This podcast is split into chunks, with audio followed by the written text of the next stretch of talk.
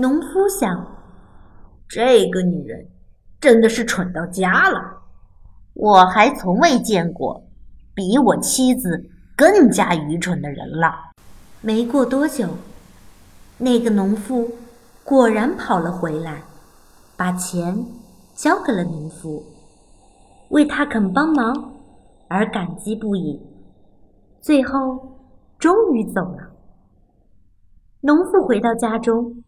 见到儿子刚好从地里回来，高兴的向他诉说他的意外经历。儿子一听，便惊讶极了：“妈，天上不是每天都会有人下来的？我想，我应该马上去找找这个人，向他再打听一下天上的情况。”说完。他便骑着马赶了出去，在柳树下，儿子看见了那个农夫，正坐在路边数钱。小伙子便问他知不知道天上来的人去哪了。农夫回答说：“哦，他正要回天上去呢，已经爬上了那座山。”从山上登天要近一些，不过嘛，你要是加点劲儿，说不定还能追上他呢。小伙子说：“唉，可惜我干了一整天的活，浑身累得一点力气也没有了。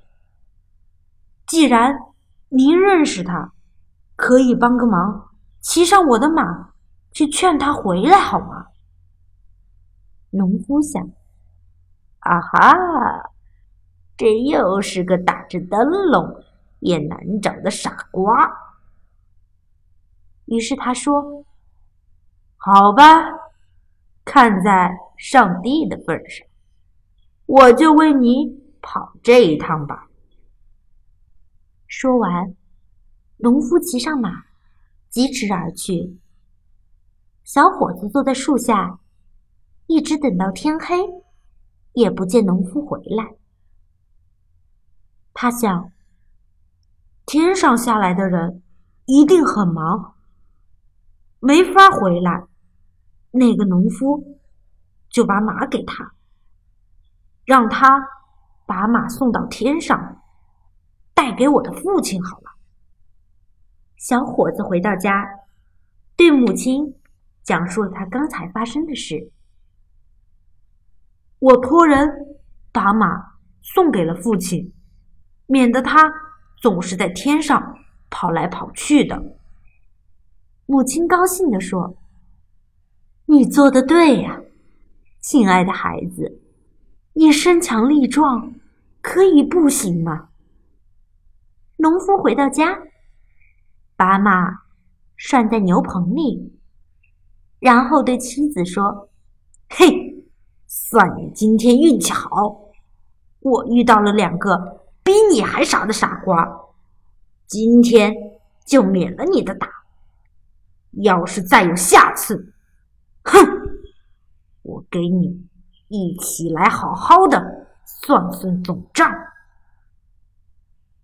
他点燃烟，往安乐椅上一躺，心想。嗯，这笔生意可真划算。